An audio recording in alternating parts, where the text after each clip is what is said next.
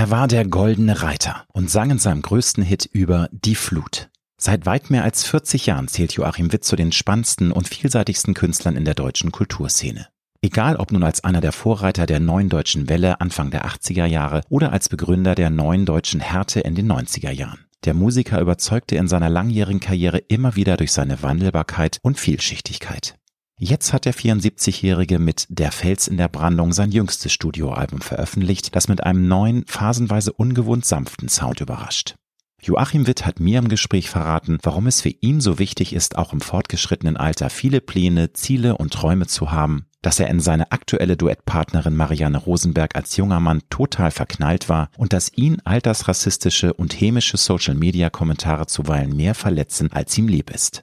Wir sprechen über die Deutung besonders intensiver Träume, die zunehmende Bequemlichkeit im Alter, die große Kunst des Loslassens, seine Achterbahnkarriere, Sterbehilfe und über die ihn persönlich herausforderndsten Zeiten mit Depressionen und Panikattacken.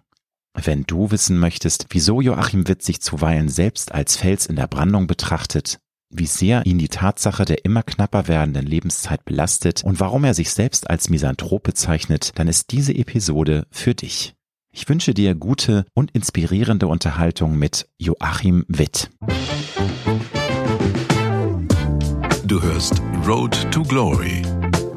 Als Journalist mit 20-jähriger Berufserfahrung hat Alexander Nebel hunderte von Interviews mit nationalen und internationalen Stars geführt.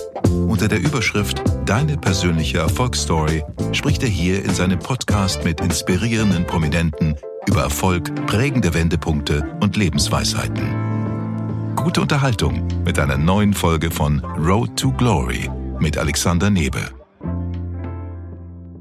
Lieber Joachim Witt, herzlich willkommen bei Road to Glory und herzlich willkommen in meiner Wohnküche an diesem wunderschönen Spätsommertag, kann man sagen. Ne? Ja, Wir haben Anfang ja. September. Herrlich. Vielen Dank für die Einladung. Schön, dass du da bist. Hast du ein Morgenritual außer einer obligatorischen Tasse Kaffee oder Tee? Also ein Ritual, auf das du ungern oder gar nicht verzichten kannst, um einigermaßen gut aus dem Quark zu kommen? Also wichtig ist für mich morgens Overnight Oats. Das ist für mich ganz wichtig mit Blaubeeren und also so äh, Walnüssen leckere, und, und, so weiter. Ja, das, das brauche ich irgendwie ja, ja. morgens. Und aber davor oder dazu trinke ich auf jeden Fall eine Tasse Kaffee, was vor fünf Jahren noch äh, nicht denkbar gewesen wäre bei mir. Ich habe ja früher gar keinen Kaffee vertragen, weil der ständig irgendwie so richtig aufs vegetative Nervensystem ging und ich sah immer so helle Lichter. Hört man immer war, wieder, ne? Dass alles war so hell draußen. Ich dachte, hier kann irgendwas nicht in Ordnung sein. Ich habe doch gar nicht. habe ich doch mal gelassen. Aber wie hieß ja. das? Overnight Oats? Also Oats ist klar, das sind Flocken, das ja. ist ähm, so ein bisschen wie Haferflocken, genau. Ja. Aber die weichst du ein, das sind dann Naturflocken? Ja, oder man macht sie morgens, kann man natürlich okay. auch machen, dass man sie warm macht und äh, kurz aufkocht und so. Ne? Das kann man auch machen, weil äh, das ist von Vorteil, weil man, wenn man sie, das habe ich auch eine Zeit lang gemacht, einfach so mit Milch aufgießt und einziehen lässt, die liegen schon dann ein bisschen schwer im Magen. Also Definitiv. Da gibt's ja auch ganze Doktorarbeiten nicht so, drüber. Ne? Nicht so toll und dann habe ich mir angewöhnt, das doch tatsächlich so aufzukochen. Ne? Jetzt höre ich raus, das ist bei dir schon gesünderes Frühstück. Gibt es bei dir ein irgendein Don't, also irgendwas, was du zum Frühstück gar nicht mögen würdest? Es gibt ja Leute, die äh, weiterhin sich auch eine Semmel aufschneiden. Sollen sie bitte mit äh, Liebe und, und Freude machen, aber hauen sich dann erstmal dann zwei Scheiben Fleisch drauf. Gibt es irgendwas, was du zum Frühstück überhaupt nicht essen würdest? Ja, sowas zum Beispiel. So, so also, also ne? überhaupt nicht. Ja. Und auch so Bacon und so. Ist für mich ein, ah, das ist irgendwie so eine Sache, ist für mich einfach ein No-Go. Ich habe das, äh, ich habe das, ich sehe das auch nicht absolut und soll ja jeder machen, Nein, wie er will. Aber ich genau, habe Anfang der 90er Jahre habe ich meine Ernährung mal völlig umgestellt mit Fit for, for Life. Er war damals ein Bestseller eigentlich ja, so. Erinnere ich mich auch dran, ja, war ein weißt du, Das war total krass. Dann habe ich mit einer Band irgendwie am Tisch gesessen. Das erste Mal haben wir uns getroffen, weil ich sie produzieren wollte und haben ein Gespräch geführt und dann habe ich mir was zu essen bestellt und da sagte der Kopf der Band, sagte zu mir, hey Joachim, du isst noch Fleisch? Das war 1992. Das war natürlich daring, sehr progressiv. Ne? Heute wäre es natürlich schon. Und dann ne? hab, bin ich eingetaucht, auch so, da und denke, ey, was ist ja sicher dran irgendwie, er ist so schön schlank und so. Und naja, dann so kam es. Und seitdem bist du tatsächlich konsequent Vegetarier oder kommt das nee. ab und zu mal vor? Weil ich, ehrlich gesagt, ich versuche auch mich möglichst vegetarisch, manchmal sogar vegan zu ernähren, aber es ist ja. bei mir so eine Art Teilzeitgeschichte. Ja. Manchmal, wenn ich nicht widerstehen kann, gibt's auch mal Fisch oder auch mal Fleisch. Also das ist bei dir also das nicht ist komplett bei mir gestrichen. Nicht komplett äh, vegetarisch. Ich esse okay. sehr gerne Fisch. Ich esse auch Huhn, aber ja. halt rotes Fleisch meide ich grundsätzlich. Also ist dir Gesundheit schon auch ein Anliegen, weil ich glaube, dass das merke ich jetzt, ich bin jetzt Mitte 50, man wird nicht jünger, dass es wahnsinnig gut tut, wenn man auch durch Ernährung sich was Gutes zuführt. Also man merkt einfach, dass es ja. dem Körper, der Seele, dem gesamten Blick auch auf, auf die Welt, also ich, man fühlt sich einfach besser, wenn man sich auch bewusst ernährt, was ja. nicht heißen soll, dass man nicht am ein Beinchen trinken soll. Bitte nicht falsch verstehen, ihr ja. Leute da draußen, wir sind hier keine Dogmatiker, aber würdest du es bestätigen? Das ist schon sehr wichtig wichtig ist, dem Körper was Gutes zuzuführen? Doch, man spürt es ja auch unmittelbar. Mhm. Also die Ernährung ist halt, du bist, was du isst. Also das ist auch so Total. ein Schlagwort. Aber ja. letztendlich ist es tatsächlich so, man fühlt sich besser und wenn du dich vegetarisch oder fast vegetarisch ernährst, heißt es ja nicht, dass du nicht zu viel Kilo hast. Also durch Wein trinken und so weiter. Stimmt. Und auch die Menge, mhm. auch die Menge ist ja entscheidend, äh, die du zu dir nimmst. Und wenn du, wenn du natürlich dann äh, äh abends um neun äh, drei Scheiben Käse Käsebrot noch isst irgendwie und so. Und dann kommt eins zum anderen und über ja. die Jahre ist es so. Ich habe das ja bei mir auch festgestellt, dass es so ist, dass du einfach zu viel Kilos hast. Mhm. Und das, ist das aber, merkt man extrem, wenn man da runterkommt. Das ist das Gemeine, dass der Stoffwechsel sich ja verlangsamt. Habe ich mal gelesen, dass ja. wir alle automatisch, selbst wenn wir unsere Ernährung nicht negativ verändern, dass wir automatisch ab einem gewissen Alter jedes Jahr anderthalb Kilo zunehmen würden, wenn wir nicht gegensteuern. Entweder weniger essen oder halt mehr Kalorien Richtig. verbrennen. Ja. Der, der, Metabolismus ist ein mieser alter Verräter. Ne? Ja, ja. Der, der lässt uns alle dick werden auf Dauer. ja, also es ist ja auch so, dass der Alkohol den Stoffwechsel sowieso auch, äh, auch beeinflusst, ja. weißt du? Und dann ja. wundert man sich ja, äh, woher kommt das eigentlich? Ist doch gar nicht Komisch, so ne? Ja, aber du, es ist alles ein bisschen gemein. Ja. Bist du denn vom Naturell eher ein Late Bird oder ein Early Bird? So ja. mittel, mittel. Mittel, also so von allem was? Ja, ja von, es kann vorkommen, dass ich mal länger auf bin. Aber normalerweise bin ich um so elf, äh, zwölf bin ich im Bett. Normalerweise. Ich stehe morgens so halb zehn, meistens spätestens auf. Wir haben da so ein Ritual mit meiner Frau zum Beispiel, die ist also da sehr, äh, abgesehen davon, dass sie ein sehr ordentlicher Mensch ist, was für mich sehr gut ist, ist sie so, dass sie bestimmte Zeiten dann auch für sich persönlich einhält. Das ist so eine gewisse Disziplin, die sie für sich so braucht. Und sie duscht um neun. Und wenn sie also, fertig ja. ist, dann bin ich dran. Also das ist für dich dann so der, der, der Wake-up-Call, der, der Finale, Hallo, ne? Herr Witt, sind Sie noch da? Aber das ist lustig. Das ist bei mir in der Beziehung. Ich bin mit meinem Mann schon 29 Jahre zusammen. Der hat auch so seine festen Zeiten. Für mich ist auch immer klar, der Gong ist, du musst dich aus dem Bett bewegen, auch wenn er aus dem Bad kommt. Das ja, ist genau das, ja, das gleiche in Grün. Insofern passt das doch. Mhm. Ich habe heute sehr intensiv geträumt und deswegen habe ich mir gedacht, jetzt frage ich dich auch mal dazu. Bist du ein Mensch, der häufig sehr intensiv träumt und dann auch manchmal morgens drüber nachdenkt? Wir wissen ja alle, Träume sind Schäume. Man vergisst wahnsinnig schnell, wenn man auch was Intensives geträumt hat, was es eigentlich war. Also man muss sich eigentlich sofort aufschreiben, was ist da passiert, sonst ist es total diffus im Nebel verschwunden. Ist es bei dir so, dass du auch manchmal ganz bewusst morgens über so einen Traum nachdenkst und dich fragst, was wollte mir mein Unterbewusstsein jetzt sagen? Oder ist das keine Sache, die dir wichtig ja, in Anführungsstrichen ja, ist. Ist tatsächlich ja. so. Also ja. ich erinnere mich an die, gerade die letzte Woche war sehr traumintensiv. Und ich habe morgens versucht, mich immer dran zu erinnern. Ich ärgere mich immer, wenn ich die Zusammenhänge nicht mehr im Kopf habe. Geht mir genauso. Muss das sofort. Weil, weil ich möchte wissen, warum hast du das und das geträumt? Weil ich möchte die Ursache ergründen. Und vielleicht kommt man dadurch auch manchmal ein bisschen weiter. Ja, und es gibt ja auch so absurde, es gibt absurde Träume manchmal. Also wo die aber gar nicht so absurd sind, wenn man sich die Mühe gibt, dann wirklich schnell das nochmal zu, auseinander zu frickeln. Aber das Gemeine ist, wie du schon sagst, du vergisst es ja wahnsinnig schnell. Ja, und morgens, wenn du dann irgendwie vielleicht um 6 Uhr aufwachst, schlaftrunken und du erinnerst dich noch, dann hast du ja nicht einen Zettel da am Nachttisch. Und das müsstest du eigentlich dann machen. So Stichworte aufschreiben, was ist da passiert. Ja, ne? Weil, falls man dann auch noch was erinnert. Ne? Und leider sind die Träume so, dass sie nicht so das Positive im Leben widerspiegeln, sondern oft hat es auch was Bedrückendes. Ja, ja, ich glaube, man arbeitet auch Dinge auf im Traum und mhm. so weiter, das, was einem nicht gefällt und dies und das. Das. Ja, und, so und, und, Dinge, die teilweise Jahrzehnte zurückliegen, fällt mir Auch auf. Das? Also ich habe eine meiner Abi-Prüfungen war etwas traumatisierend, weil ich die Geschichtsprüfungen mündlich voll versemmelt habe und davon träume ich heute noch, ja? dass die ganzen Leute da sitzen. Und da siehst du mal, was die Schule angerichtet. Gemein, ne? Ja, ich finde auch die nicht gemein. Ja, ist es doch, ne? oder? Ja, aber du, es ist halt, wir alle müssen ja leider da durch. Aber ich wäre auch ein großer Freund von einer ganz großen Reform, aber das wird ja, glaube ich, in unserem Leben nicht mehr passieren, dass die mal alles auf den Kopf stellen. Aber, aber weißt du, dieser Spruch, dieser Spruch, das hat mir auch ja. mal jemand gesagt, ich will jetzt ja keine Namen nennen, aber du, Joachim, da musst du durch. Das ist so, ne? Ja, ja, du, ja, aber Spruch, also, da, da musst du durch, du ist durch. irgendwie nicht. Man muss ja, wenn ja du nicht sterben willst, musst du da genau. durch, genau. oder wie? Man muss, man muss gar nichts, ne? Ja, ja eigentlich muss man gar nichts. ich wollte gerade sagen. Joachim, dein neues Album heißt Der Fels in der Brandung und Natürlich ist es eine Klischeefrage und wahrscheinlich bist du dir jetzt im Rahmen der Promo häufiger gefragt von der, was ist denn für dich ganz persönlich ein Fels in der Brandung in einer Welt, die ja leider uns alle zunehmend verzweifeln lässt und von der du im Song Bäume singst, eine Welt, die nicht viel von Liebe hält. Was ich auch eine Zeile fand, die mich sehr nachdenklich gemacht. Denn natürlich gibt's viel Liebe in der Welt, aber ähm, es ist eine sehr, sehr herausfordernde Welt. Was ist da für dich der Fels in der Brandung? Ja, die Liebe ist ja ein wenig unterrepräsentiert. Also in der im Gesamtkomplex, Im Gesamtkomplex. Ne, was so auf der Welt passiert. Ne? Und also Fels in der Brandung ist für mich jemand, der äh, einen gewissen Abstand zu den Dingen hat, die wichtig mhm. sind und Dinge im Verhältnis einschätzen kann, wodurch er dann nicht selber in besondere seelische Bedrängnis kommt und somit auch anderen weiterhelfen kann, die vielleicht größere Probleme haben als er selbst. Und so, mm. so sehe ich mich auch ein bisschen, mm. weil durch meine Lebenserfahrung und so, ich, ich, ich na, aber ich habe ja selber auch genug Probleme sonst und so. Aber ich habe doch einen gewissen Abstand zu Dingen und auch einen gewissen Respekt vor Dingen, ich kann immer ganz gut einschätzen. Ich habe eine ganz mm. gute Antenne für, für, für Dinge. Und da kann ich immer äh, Sachen auch vermitteln. Also du siehst dich selbst auch als, als ja. ein Fels in der Brandung, finde ich sehr also spannend. So, also das ich habe mich selbst nicht ursprünglich so gesehen, aber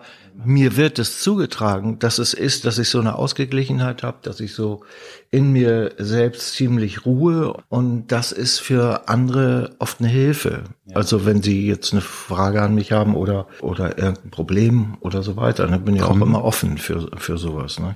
Das ist natürlich auch was sehr Schönes, wenn Menschen dir ihr Herz öffnen und ihr Vertrauen schenken. Das ist ja immer was ganz Tolles, finde ich. Wenn, wenn Menschen auch zu dir kommen und, und sagen, Mensch, ja, auf jeden Fall. Hast du da einen guten Rat für mich? Und ich ja. bin gerade irgendwie in einer Sackgasse im Leben und weiß nicht ja. weiter. Ne? Und, ich habe äh, das äh, erlebe ich ja auch dadurch, dass ich natürlich Feedback auch bekomme über die ganzen Jahre. Ähm, und seit der Digitalisierung ja natürlich um, umso mehr, weil die Wege kurz sind und äh, viele bedanken sich auch bei mir weil ich ihnen in verschiedenen ernsthaften Lebenslagen und weiterhelfen konnte durch meine mhm. Inhalte. Und wenn ich mhm. das höre, dann habe ich doch irgendwie das erreicht, was mir selber so, so am Herzen liegt. Aber selber auch für mich. Arbeite das ja für mich auch auf und bringe es dann weiter.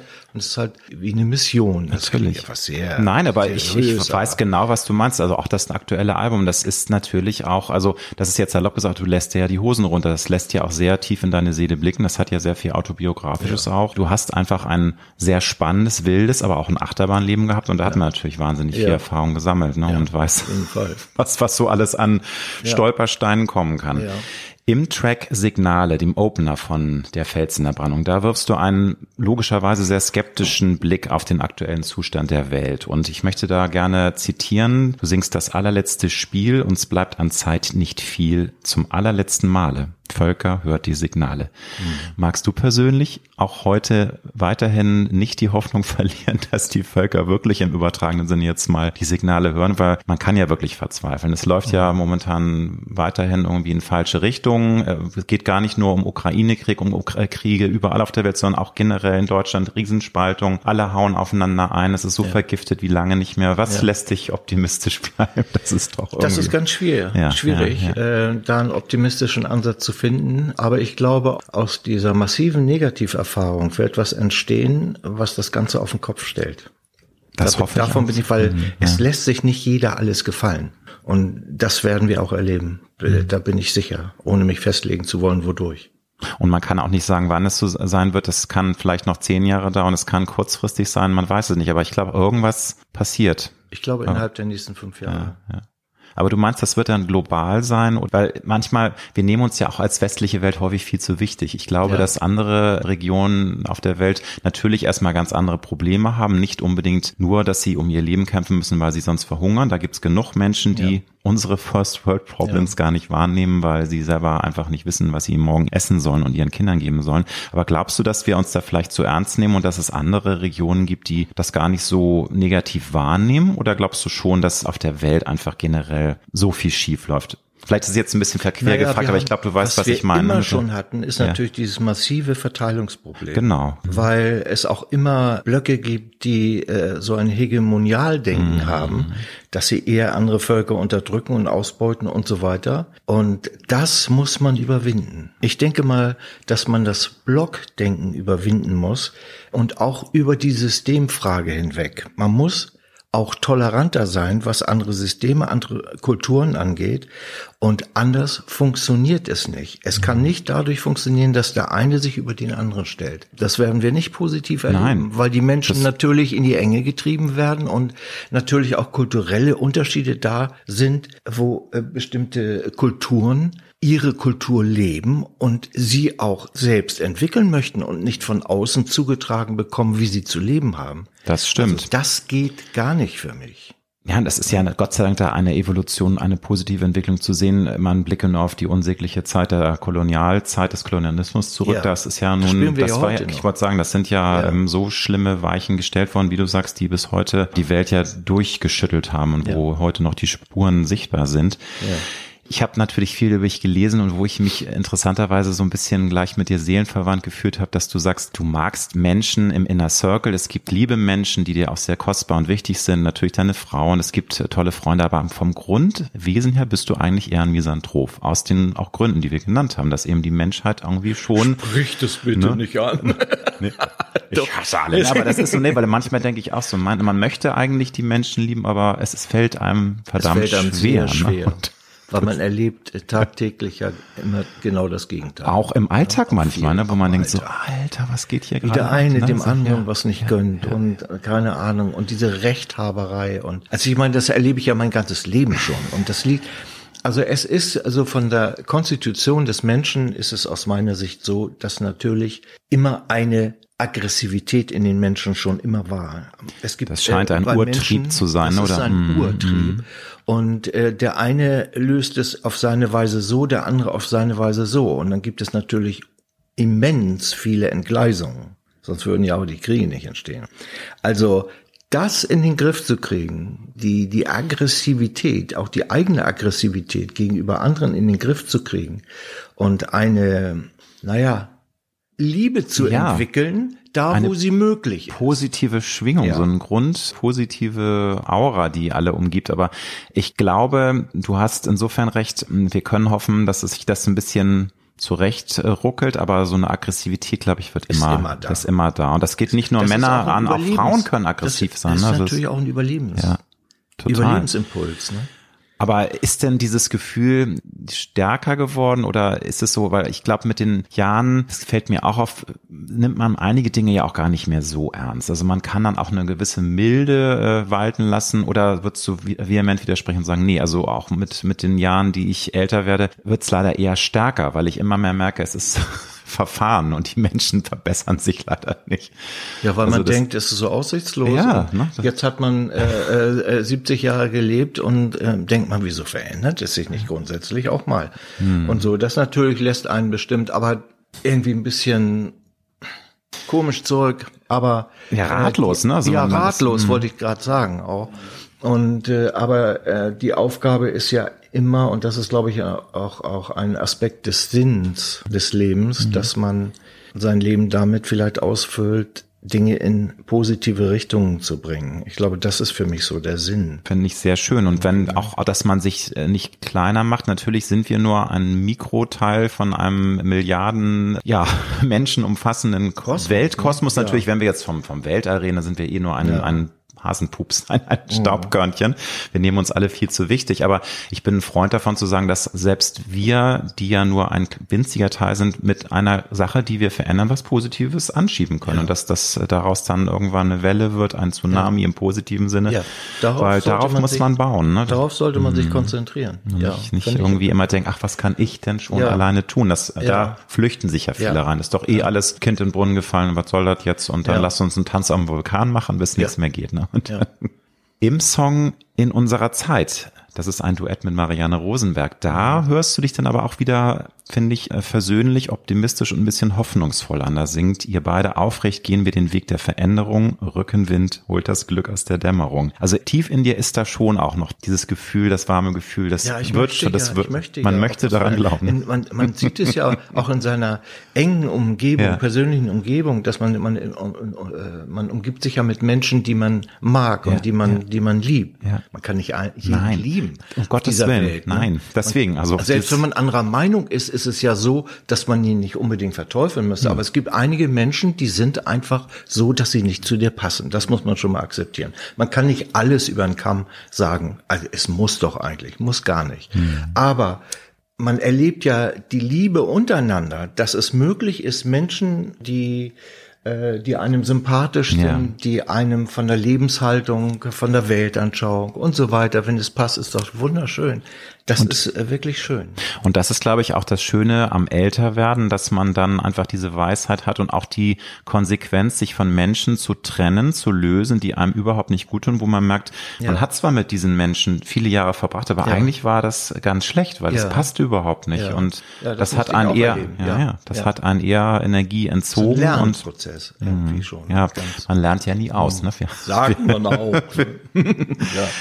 Natürlich muss ich dich fragen, Marianne Rosenberg ist eine Ikone. War das ein Impuls von dir? Weil es, es war ja offensichtlich klar, dass es ein Duett geben soll. Und es gibt ja nun viele tolle Künstlerinnen in Deutschland. Warum Marianne Rosenberg? Warum hast du dich für sie entschieden? Und das war ja auch schön, dass sie dann auch gleich gesagt hat, ja, da habe ich Lust mit dem Joachim das zu machen. Die hat ja auch sagen können, oh nö, Song finde ich blöd, will ja, ich ja. nicht. Ne? Ja klar, hätte alles passieren ja, können. Ja. Ne, es war es einfach aus der aus der Ver Vergangenheit, aus meiner Jugendzeit mhm. heraus. Ich, wir standen einfach vor der Frage, was wäre denn geeigneter ja. Duettpartner für dich, Joachim, jetzt? Und wieso soll es einer unbedingt aus meinem Genre sein, mhm. äh, was ich sowieso immer gebrochen habe? Ich bin ein Genrebrecher. Ich äh, sehe gar nicht ein, wieso du, ich mich immer in einem Genre bewegen soll. Na, du hast dich ja auch immer das? wieder neu erfunden. Also ich meine, ja, ich mag ja doch nicht nur eine Instrumentierung. Ich will mich doch ausprobieren. Mach mal dies, mach mal das, mach mal das und so. Und dadurch kam es, dass ich auf Marianne kam ich durch meine äh, Jugendzeit, weil ich dachte, das wäre doch mal, also da käme doch mal was zusammen, was ich vorher so auch bewundert habe als Junge. Ich habe sie bei Dieter Thomas Heck gesehen. In der Hitparade, ne? Und ja, in ihrem Rüschenkleid. Und dann äh, Kannst du dich noch erinnern, war das Marlene oder, oder er gehört zu mir? Ja, einer dieser großen. Noch. Ach, vorher noch. Mr. Paul McCartney stimmt, wo sie so, ne? Anfang der 70er, ne? Mhm. Mhm. Oh, ja, das und da bin ich natürlich schon schwer da war ich ja, ich war ja richtig verliebt in sie eigentlich. Hast du ihr das dann, das hast du ihr das erzählt? Nein, das erzähle ich ihr nicht. Das könnt ihr ihr erzählen.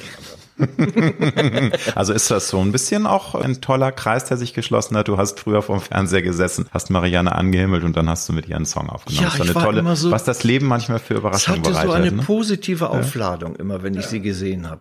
Das war schön. Und so ist es zustande gekommen und das ist für mich ja natürlich, ist das irgendwie ein musikhistorisches Ereignis. Ja, irgendwie so. Zwei, dass ich das noch ne? erleben kann. Na. Ja, wie schön. Der Sound auf in der Fels in der Brandung ist wuchtig, ist eindringlich, aber wenn man es vergleicht mit den, nochmal, du hast dich immer wieder neu erfunden. Man kann nicht sagen, du hast einen bestimmten Sound, aber du warst zwischenzeitlich noch ein bisschen härter. Es wirkt jetzt auf mich ein bisschen, wie soll man sagen, vielleicht ein bisschen leichter, ein bisschen leichtfüßiger, obwohl natürlich die Texte alles andere als leicht sind, da geht schon auch zur Sache. Mhm. Aber es wirkt ein bisschen frischer, leichter. Ist das mhm. damit begründet, dass du gerade auch in so einer Phase bist oder ist das einfach von dir ein Wunsch gewesen, jetzt nochmal ein bisschen schwer oder ein bisschen Härte rauszunehmen? Wie erklärst du dir das, dass es jetzt so, ja, der Sound ist, sich so geändert hat? Das hat mehrere Einflüsse. Einmal natürlich, dass ich einen neuen Sound gesucht mhm. habe nach den drei Rübezahl-Alben. Und dann war es so, dass ich irgendwie so das Bedürfnis hatte, wie ist es eigentlich? Also mich kennt man als Joachim Witt ja wenig. Mich kennt man als goldener Reiter mhm. oder durch die Flut oder mhm. so, aber immer nur partiell mal so. Aber als Künstler Joachim Witt bin ich also in den Köpfen eher unterrepräsentiert. Und dann habe ich mir gedacht, das, das könnte man doch mal ändern. und mach doch mal irgendetwas, was leichter zugänglich ist und du dich selber aber nicht verbiegst, sondern es selber auch toll findest. Warum soll man nicht auf solche Gedanken und auf solche, auf solchen Sound kommen? Ne?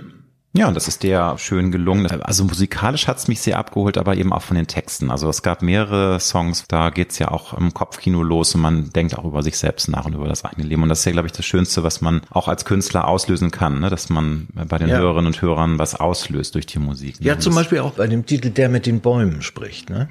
Das ist ja so, ich habe ja solche Situationen selber auch erlebt. Wenn du so mit einem Problem beschäftigt bist, auch psychisch, seelisch mit einem Problem beschäftigt ist, wo du eine natürliche Erdung wieder haben möchtest, hm. um aus dieser Klammer rauszukommen.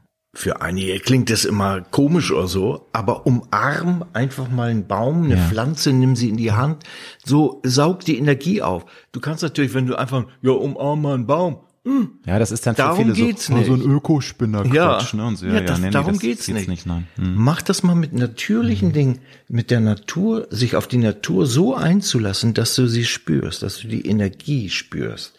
Und diese Energie aufsaugen ist wie ein Jungbrunnen, ist ein bisschen übertrieben, weil es ja nicht sofort die Probleme löst, aber es ist eine wohltuende Gegenmaßnahme gegen das, was man, mit dem man gerade kämpft. Das ist äh, ein toller Tipp. Ich glaube aber, es reicht auch schon, wenn man ganz bewusst in die Natur geht und ganz bewusst mal die Schönheit wahrnimmt. Auch das? Allein schon, das hört sich jetzt auch so, so dick an, aber wenn man sieht, wie der Wind durch die Blätter rauscht und die ganzen Farben und was so alles passiert, wenn man mal auf die Geräusche achtet, ja. das ver verlernen wir ja, ne? also ja. im Alltagsstress und ja. selbst wenn man dann mal im Wald ist, viele haben dann irgendwie ihr Handy in der Hand und sind selbst da immer dabei, irgendwas zu gucken, einfach mal im Hier und Jetzt und das aufsaugen mit allen Sinnen und so. Das ist, glaube ich, schon der erste Schritt. Und dann kann man auch mal einen, Schritt, ja. einen, Baum umarmen und sowas. Ja. Das, ich bin ein, ein total ein Naturliebhaber eigentlich. Nur die letzten Jahre hat es sich etwas in eine andere Richtung bewegt, ja. weil ich mehr Geselligkeit brauchte. Ich habe ja, 20 Jahre auf dem Land gelebt.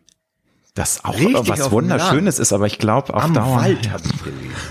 Hattest du da keine da waren, Angst? Nee, da, waren, da waren ein 200 Seelendorf und ich war noch am Rand, weißt du? Und äh, ich habe es genossen, auch für mich zu sein ja. und so. Das waren auch mal Phasen, wo ich keine feste Beziehung so hatte und das habe ich, ich habe das so genossen und dann Feuer draußen gemacht, weißt du. Irgendwie. Also du, du liebst es auch, mit dir alleine das. zu sein, ne? Das ja, also auch, auch mal endlich reinhorchen, weil das fällt vielen ja unendlich schwer. Ja. Die können ja nicht ertragen eine Stille in ihrem Kopf, die müssen sich immer zuballern mit Abwechslung und mit Zerstreuung, weil sie es nicht ertragen können, auch mal die Stille Richtig. auszuhalten. Einfach mal ne? trainieren. Und, ja, also darüber nachdenken und trainieren. Das hilft oft sehr, sehr weiter. Du hast schon der Goldene Reiter erwähnt. Das ist ja äh, neben der Flut. Ähm, das war ja dann absoluter Milestone. Da komme ich aber später nochmal drauf zu sprechen. Äh, das war dein größter Hit. Du warst also einer der ersten Stars der neuen deutschen Welle 1981. Und du hast in diesem Klassiker damals nicht nur deine eigenen Erfahrungen äh, mit Panikattacken verarbeitet, sondern interessanterweise warst du auch ein Prophet. Du hast nämlich dein eigenes Schicksal vorher gesehen. Also du warst dann selbst der Goldene Reiter. Du warst ganz oben, hast äh, wildes Leben gehabt und dann bist du abgestürzt. Du hast 1983 dann nach zwei Jahren des absoluten Durchstartens dann den ersten Flop erlebt mit Märchenblau. Wie hart war das für dich im Rückblick? Du warst nun damals Gott sei Dank nicht ein super junger Mann. Stell dir mal vor, du wärst Teenager gewesen wie heute. Ne? Die drehen ja völlig dann ja. am Rad, wenn sie gar nicht die Stärke haben. Aber du warst, glaube ich, 31, ähm, 31 mhm. auch noch ein junger Mann. Aber du hast dann sozusagen ein paar Jahre richtig toll Erfolg gehabt. Das war alles überwältigend und dann kommt so ein harter Absturz. Wenn du jetzt diese Jahrzehnte im, im Rückblick da drauf schaust, was hat das damals mit dir gemacht? War das wirklich ein Stich ins Herz oder hast du es versucht sportlich zu nehmen? Wie bist du mit diesem Wechselbad umgegangen? Von irgendwie jetzt bin ich hier ganz oben und dann gibt's wirklich sorry, voll in die Fresse und du stürzt ab. Also das hat mich schon ziemlich tief bewegt, weil ich mich ja nicht als Protagonist einer zeitweise populären Strömung mhm. gesehen habe, sondern ich habe mich als Künstler gesehen, mhm. der sein Leben lang gerne Musik machen möchte. Das ist ja mein Wunsch immer gewesen. Und wenn dann so eine Beeinträchtigung, eine, ein Abriss der Karriere erfolgt, obwohl du trotzdem so schöne Kompositionen hast, ja aber ja, es, interessiert es, interessiert niemanden ja. mehr, mhm. weil du Bestandteil einer Modebewegung genau. war es. Lag auch daran, dass die NDW dann ausgeappt ist, also ausgelaufen ja. ist und dann hieß es auch, der ist ja so der Ex-NDW-Sänger und den brauchen wir ja nicht mehr. Ne? Jetzt wollen wir was. Neues haben. Ja, ne? das ist so, hm. man kämmt sich die Haare hm. nicht mehr nach hinten, jetzt mache ich mir ein Mini-Pli auf der Stirn. Ja, da kam weißt ja du? irgendwie auch bei hier Culture Club war auf einmal ganz heiß ne, und sowas. Ne? Hättest du mal das hier gemacht, ne? Crossdressing. Nein, aber klar, das kann ich mir vorstellen, dass es, das tut weh dann einfach, ja. ne? Das, das ist schon, schon aber hart. Wie hast du es denn geschafft, dann über die ganzen Jahre dich immer wieder selbst zu motivieren? Weil du hast dann 1998, das sind dann ja 15 Jahre, hast du dann nochmal einen mega Comeback hingelegt. Nochmal, da will ich äh, jetzt nicht zu sehr vorausgreifen, aber du hast ja eine gewisse Zeit auch Abstand gesucht. Du warst dann in Portugal an der Agave. Das war für mich das Wichtigste. Hast, hast eine auch sehr schöne Zeit, aber es war ja, glaube ich, eine ambivalente Zeit. Also magst du mal erzählen, du hast ja verdient, aber es war so ein bisschen, äh, du hast dann ähm, keinen Erfolg mehr gehabt. Du bist dann mit deiner Familie nach Portugal gegangen, hast da auch wunderschöne Zeiten erlebt, aber es war auch herausfordernd, weil irgendwie dann kam das Finanzamt und irgendwie wollten alle noch Geld von dir. Du wusstest gar nicht, wie es ja. jetzt weitergeht. Wie hast du das denn geschafft, sich da durchzumanövrieren und immer wieder auch dann Kopf hoch und weiter? Weil man kann ja auch dann wirklich verzweifeln, wenn, wenn so viele Dinge auf einen einpassen. Also ich ne? hatte ein sehr gutes Umfeld, ja. muss ich sagen. Ich habe auch Freunde, äh, auch bis heute, die mir damals in der Situation sehr geholfen haben mit Rat und Tat. Also ganz alleine wäre es für mich wirklich schwierig gewesen, also noch schwieriger. Und dafür bin ich auch sehr dankbar. Aber zum Beispiel die Zeit in Portugal, die, äh, also die Zelte abzubrechen, nach mm. Portugal zu gehen. Du hast da ein Haus gekauft, ein Land äh, gut, ne? Also, nee, nee, also ne, nicht gut, aber so ein Landhaus, kleines, so ein schönes Farmhaus. Ja, aber ganz, ganz toll am Wasser gelegen. Ne? Richtig, ja, ja. ja. Und weißt du, das war dann so für eine Zeit zumindest das Gegengewicht gegen das, was ich, äh, die, gegen diese Enttäuschung. Und da habe es, es ist ja nicht, also es war so, es war einfach so schön, weil es so ursprünglich war. Du hattest machst morgens die Tür auf, guckst aufs Meer. Das ist doch irre. Ja, das, das ist ein großes Geschenk. Das ist doch ein großes es Geschenk. Es ist schon ein großes Geschenk, dass ich hier mit meinem Mann am Wasser sitzen kann. Auch das jeden das Morgen selbst. Ne? Also das Wasser, wunderbar. Wasser beruhigt ja Wunderbar. schon. Ne? Das ja. ist einfach.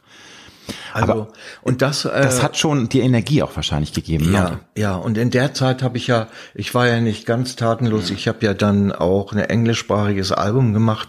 Weil ich dachte, wer kann ja nicht den ganzen Tag, ich spiele gerne Tennis und so, aber äh, ist ja auch begrenzt, sagen wir mal, jetzt so in der Auswirkung auf die, irgendwie musste ich was machen. Und dann habe ich ein Album gemacht, das habe ich da zum Teil auch äh, recorded. Und das war aber mehr eine Verzweiflungstat weil ich dachte, wolltest aber Deutsch will man sie, ja. Deutsch will man mich sowieso nicht mehr hören, jetzt mache ich ein englisches Album. Mhm. Und am besten noch mit, mit einer äh, Firma, äh, Lissabon, irgendwie äh, Polygramm oder irgendwie was im Hintergrund. Aber das hat nicht geklappt. Das Album habe ich dann in Deutschland veröffentlicht, Ach, okay. bei, mhm. bei, ich glaube, Polydor. Und so musste ich äh, das machen. Und dann aber wovon hast du denn äh, gelebt? Die Frage ist berechtigt. Es ist ja so, dass auch in den 80ern und auch in den 70ern wurden die Künstler teilweise ja auch über den Tisch gezogen. Es ist ja nicht automatisch garantiert, dass man reich geworden ist durch ein paar Hits. Hattest du denn genug Reserven oder wovon ja, hast du gelebt? Also es muss ja irgendwie ja. auch weitergegangen sein, dass du ja. dein, äh, dass du deine Familie auch äh, ernähren konntest, dass ihr da leben könnt und ne, also das tägliche Leben irgendwie organisiert bekommt mit den Finanzen auch. Das ich war ja, ja Einsteiger, ne? damals. Ich war ja, Newcomer sozusagen. Ich hatte zwar vorher in der Band mit Düsenberg, aber ich war dann Einsteiger im Solobereich und hatte keinen Bombenvertrag, aber ich hatte auch keinen schlechten Vertrag. Und ich habe natürlich durch den Goldenen Reiter in der Zeit doch sehr viel Geld verdient. Für meine Verhältnisse war das sehr viel. Also da hast du auch dann, dann hast du auch nicht alles auf den Kopf gehauen, Gott sei nein, Dank. ich habe nicht alles auf den Kopf gehauen. naja, ich habe ja auch Studiogeräte angeschafft, auch in, Ken, äh, in, im Weilersfest, im Ken-Studio und so weiter, Geräte angeschafft und so weiter, dass man äh, noch feiner produzieren mm, konnte und, mm. und so weiter. Aber dadurch war das ja auch in Portugal nötig. Das hat mir ja kein anderer finanziert oder so. Das musste ich ja alles auch selber aus der Tasche holen. Und deshalb, äh, naja, und solange es eben geht, irgendwann ist dann da aber, auch mal.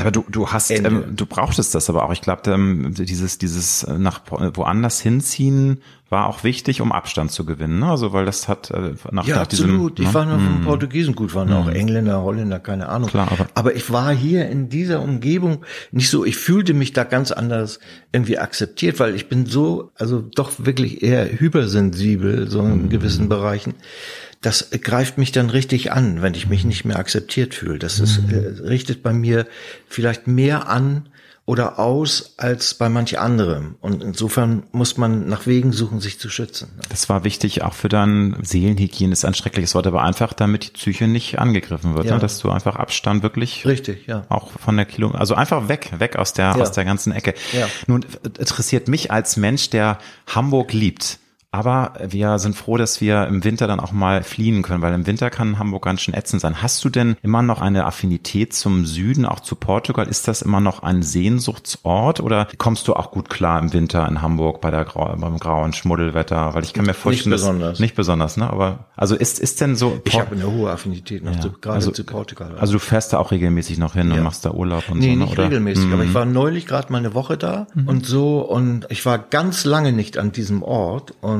habe ja. ihn einfach mal wieder besucht. Ach, also du warst dann tatsächlich ja, da, ja, wo du auch, auch gelebt direkt. hast. Direkt. Ne? Ich habe mir auch das Haus angeguckt, wie es jetzt aussieht und so weiter. Oh, das muss aber auch dann also Emotionen pur gewesen sein. Also, absolut. Also, mm, absolut. Und ich liebe ja die Steilküste und die, mm. überhaupt so diesen maurischen Stil und so weiter und so weiter. Und ich habe da, das hat in meinem Herzen doch viel wieder bewegt und irgendwie habe ich zu dieser Energie, die in, in, in Portugal ist, habe ich ein besonderes Verhältnis irgendwie. Auch zu den Portugiesen habe ich ein besonderes Verhältnis. Sind ja eher so melancholisch ja, äh, Menschen. Ich sag nur der so. Fado, eine Fado, ja. die Kunstform. Und ich bin ja auch eher äh, so ein Typ, der äh, zur Melancholie neigt zumindest und auch äh, zu Sentimentalität und so. Und da fühle ich mich einfach unheimlich gut aufgehört. Das liegt einfach in der Luft. Es liegt, Stimmt. das atmest Stimmt. du ein. Ne? Und ich habe da auch eine große Affinität zu. Insofern fühle ich mich ja. da auch äh, wieder mit dir sehr verbunden, weil das, glaube ich, ist auch der Grund, warum mich die Texte so abgeholt haben, weil ich auch so eine melancholische Ader habe. Das aber auch gar nicht im negativen Sinn. Ich finde, Melancholie wird häufig so negativ dargestellt. Das ist ja auch was Schönes. Also es ist, also man darf sich nicht runterziehen lassen. Es darf eigentlich überkommen und komplett vereinnahmen. Aber eigentlich ist es ja auch was Schönes. So eine Wehmut, so ein Schmerz, der ja auch Schmerz, so eine wehmütiger Schmerz kann auch was Positives haben. Also das, ich glaube, du weißt, was ich ich meine. Absolut, das ist, ja. Viele können das immer gar nicht nachvollziehen und sagen, ja. nein, man will doch irgendwie nur schöne Dinge und ja. Happiness und nein, aber das gehört dazu. Absolut, ja. Nochmal die Frage, weil ich glaube, ich habe das etwas zu verquirrt gefragt. Woher hast du denn die Jahre, wo es nicht so lief, immer wieder auch die Zuversicht und die Kraft genommen, weiterhin dran zu bleiben an deiner Berufung, auch Musik zu machen? Du sagst, das wolltest du immer schon, das hat dich immer ausgefüllt. Aber ich glaube, das ist ja auch eine Herausforderung, dann dran zu bleiben. Und das hat sich dann ja auch gelohnt, dass du dran geblieben bist. Aber es ist ja ein harter Ritt. Wie hast du das geschafft, dich immer wieder bei Enttäuschung aufzurappeln? Gerade wenn du so durchlässig bist, wie du sagst, und, und traurig. Das ist der Wille. Das ist einfach mhm. der Wille. Also in bestimmten Situationen einfach durchzuhalten, nicht aufzugeben und mhm. so weiter. Das ist mhm. äh, so, wie jemand äh, dein gebrochenes Handgelenk einrenkt, ohne dass du dir eine Spritze geben lässt. Das ist auch ein Weil das habe ich nämlich auch erlebt. Und, und äh, das ist natürlich das sehr schmerzhaft. Wollen Sie nicht lieber eine Spritze? Wollen oh Sie nicht lieber eine Spritze? Und ich habe gesagt, nee, nee, erst mal mhm. so versuchen. Und dann, also ich bin in extremeren Situationen eher ein Typ, der sich richtig durchbeißt. Und also da fühlst halt du dich auch herausgefordert irgendwie. dann. Also wenn ja, jetzt erst recht. Ja, ne? mhm. ja. Also ich gebe nicht auf. Also das, nee. Inspirierend finde ich das, weil also es gibt ja viele Menschen, die auch jahrelang versuchen, irgendwie ihren Weg zu finden und den Weg zu gehen und immer wieder daran glauben, aber irgendwann geben sie es auf. Und manchmal ist es so gemein, weil das Leben ist manchmal gemein. Dann wäre es vielleicht ein halbes Jahr länger noch, dann hätte es geklappt, weil ja. das einfach äh, dann irgendwelche Zufälle oder glücklichen Momente zusammengekommen wären. Aber hast du denn jemals in den Jahren, wo es dann nicht so gut lief, mit dem Gedanken gespielt, Mensch, Joachim, jetzt muss ich doch noch mal irgendwas anderes lernen oder ich erfinde mich komplett neu, äh, mach äh, vielleicht Produzentenarbeit. War das mal in deinem Hinterkopf mal ein Gedanke oder eigentlich nie, weil du sagtest, nein, das ist das, was ich machen will und da kämpfe ich. Doch, da hatte ich auch schon, mhm. äh, auch in frühen Jahren schon, habe ich ja drei oder vier Bands produziert von Metallic Traffic über Sehen links, Schlösser rechts. Was war das noch? Auf jeden Fall und eine Gruppe schön und so. Das wurde aber alles nichts. Und da habe ich gedacht, irgendwie, ja, ich kann es ja äh, von morgens bis abends gut finden. Wenn die anderen es nicht gut finden, dann hat, geht's halt die nicht auf. Und dann habe ich irgendwann gesagt, da hast du kein, glaube ich, kein richtiges Händchen. Und was ganz anderes, hast du irgendwie äh, vielleicht früher auch eine andere Leidenschaft außer Musik machen gehabt, dass du gesagt hast, weil es gibt ja Leute, die noch mit, keine Ahnung, mit 60 nochmal studieren. Also es ist ja nichts unmöglich im Leben, aber das, das war nicht bei dir Thema, ne? Das Überhaupt nicht. Gar nicht. Ich lehne ne? jegliche mhm. Kasernierung ab. also Studiums, keine Ausbildung, ne? nicht hier irgendwie. Also das wäre oh, gegen dein Naturell die, gegangen. Das wäre ne? gegen mhm. mein Naturell. Also es ist ja tatsächlich so, dass ich ja früher an der Schule schon Probleme hatte, aber äh, auch mit der örtlichen Öffentlichkeit so. Ich mag das nicht, wenn man so kaserniert ist. Und ich war ja mal im Big Brother 2000, keine Ahnung ja, wann. Ich glaube 16, 16, 16, 16 Jahre, so ein paar Jahre. Das ja. war richtig. Das war für dich die Höchst, Höchststrafe. Ne? Aber ich wollte es einfach wissen. Mm. Nee, du hast ja, äh, das habe ich gelesen, dass du meinst, das war allein schon dieses Thema, dass sie in einem großen Saal schlafen muss. Das war für dich die absolute Höchststrafe. Absolute du hast es schon gehabt, gehasst in der äh, Kinderzeit als in den Schulausflügen. Und ja, ja. Ja, ist es so. Ja, Ich meine, das ist bei mir so, bei anderen muss ja nicht bei jedem so sein. Bei mir ist es halt so. Und deshalb ist es für mich eine Strafe. Eine richtige Strafe. Aber es ist doch schön, wenn man trotzdem dann die Komfortzone ausbricht und das mal ausprobiert, wie du sagst, mit Big Brother. Das war dir eigentlich klar, dass es nichts für dich ist, aber du, ja, ne, und aber natürlich, ne, ist natürlich auch eine Gage, ne, ist ja auch klar, das Gage, kommt ja auch nochmal dazu. Sehr ne? ordentlich, die Gage. Und dann war das äh, ein neues Album im Hintergrund, auch damals das Album Dom. Und da dachte ich, da hast du eine Breitenwirkung und vielleicht, und es hat auch einen Effekt gehabt, und zwar auf die Live-Termine. Das okay, konnte man cool. nachher abmessen. Sehr cool. Insofern äh, war es nicht nutzlos. Ich möchte nochmal aufs Album zurückkommen. Der Song Jung, der ist für mich, also natürlich kann man immer, ich finde auch, das ist das Tolle an deinen Texten, da kann man viel reininterpretieren. Natürlich ist es eigentlich schon klar, was du sagen willst, aber es gibt da auch Interpretationsspielraum. Und für mich ist es sowohl ein Rückblick auf deine wilden Zeiten, also die Rock'n'Roll-Zeiten im übertragenen Sinne in, in Neue Deutsche Welle, aber natürlich auch so ein melancholischer Rückblick, so eine kleine Bilanz, wie schnell so das Leben eben auch vorbeirauscht, dass eben so, gestern war man jung und es ist alles vorbei und man äh, hängt dann irgendwie nur noch alten Zeiten nach da ist natürlich für mich die Steilvorlage, wie blickst du denn heute auf diese wilde Zeit zurück? Also auf diese Erfolgsjahre Anfang der 80er. War das tatsächlich so exzessiv und wild, wie sich das viele vorstellen? Ich kann mir denken, am Anfang 30, man hat äh, einen Superhit, äh, man wird im Radio rauf und runter gespielt, man ist ein Star. Da lässt man es ja auch krachen. Oder warst du damals auch schon eher ein Mensch, der dann lieber sich zurückgezogen hat und das äh, anders gefeiert hat und nicht so hm, dieses ja. Outgoing, Rock'n'Roll und Party nee, und also Alkohol und was, was man so mitnimmt. Ja, Drogen und ist ja ganz lieber im Hintergrund in immer im Hintergrund in der wie soll ich sagen seelisch gemütlichen Atmosphäre der persönlichen angenehmen Umgebung eher. Hast du schon dein Inner Circle? auch Partys, aber ich mhm. habe es nicht gesucht. Also ich habe okay. ich habe nicht die Drogen gesucht und auch nicht sagen wir mal das wirklich ausufernde Leben. Das habe ich nicht unbedingt gesucht, aber trotzdem war es schon insofern wild. Also ich habe in der Zeit nachher mehr Alkohol getrunken zum Beispiel, zählt ja auch zu den Drogen. Klar, das ist und, die schlimmste äh, Droge, die gesellschaftlich ja, komplett anerkannt ist, muss man ja auch mal wieder sagen. Ja, ne? ja. Und, wo man sich rechtfertigen muss, ja. wenn man nicht trinkt. Ja. Geht's dir also, nicht gut? Was, du trink, trink doch mal. Ne? Also ja. wo man denkt, Entschuldigung, also ich bin auch nicht trockener Alkoholiker, ich habe einfach keinen Bock, Alkohol zu trinken. Das ist, ja, wird ja gleich unterstellt. Irre. Das ist irre. Ich habe jetzt zum Beispiel ja. kürzlich fast ein Jahr keinen Alkohol getrunken. Und dann, wenn du dann irgendwo sitzt und so mit Leuten, Sag mal, trinkst du immer noch keinen Alkohol? So, so sagt man sich das. Also so richtig enttäuscht und, und irgendwie so, weißt du. Ja, das ist doch das komisch. Ist ne? verkehrte Welt ja, das ist wirklich eine ne? verkehrte Welt. Ja, meine Frau trinkt gar keinen Alkohol. Die muss sich das ständig anhören. Ist eigentlich ein, das ist ein ganz spannendes Thema, wieso das in unserer Gesellschaft so konditioniert ist, dass es eben, also wir verpönen ja immer Drogen und du bäh, und du, du, du nimmst Hasch und du Gott, oh Gott, viel schrecklich und ja. andere Sachen sind noch viel schlimmer. Aber Alkohol, was ja auch wirklich eine schlimme Droge ist, ich trinke auch gern mal Weinchen, gar keine Frage. Und ich bin auch mal betrunken, aber es ist so, so gesellschaftlich absolut salonfähig. Ne? Absolut, ne? Und das ja. ist so, ist doch eine verquere ja. Welt. Ich frage mich ja, woher das kommt. Hast du trotzdem gute Laune? Genau. Jetzt stell dich mal nicht so an. Du willst doch mal einen spaßigen Abend haben, ne? Wo man denkt, ja, ich kann auch ohne Suff irgendwie einen schönen Abend haben. Ich hatte es ja jetzt schon mehrfach anmoderiert. Du hast dann 1998 mega Comeback hingelegt. Und zwar der Song Die Flut, den hast du damals gemeinsam mit Peter Heppner geschrieben. Und der hat sich megamäßig verkauft, nämlich mehr als 900.000 Mal. Und das Album Bayreuth, das dann da im Bayreuth 1, muss man sagen, das hat sich 700.000 Mal verkauft. Das war ein wahnsinniger Triumph. Das war in deiner Achterbahnfahrt des Lebens, was Karriere angeht, wieder so der absolute Gipfel.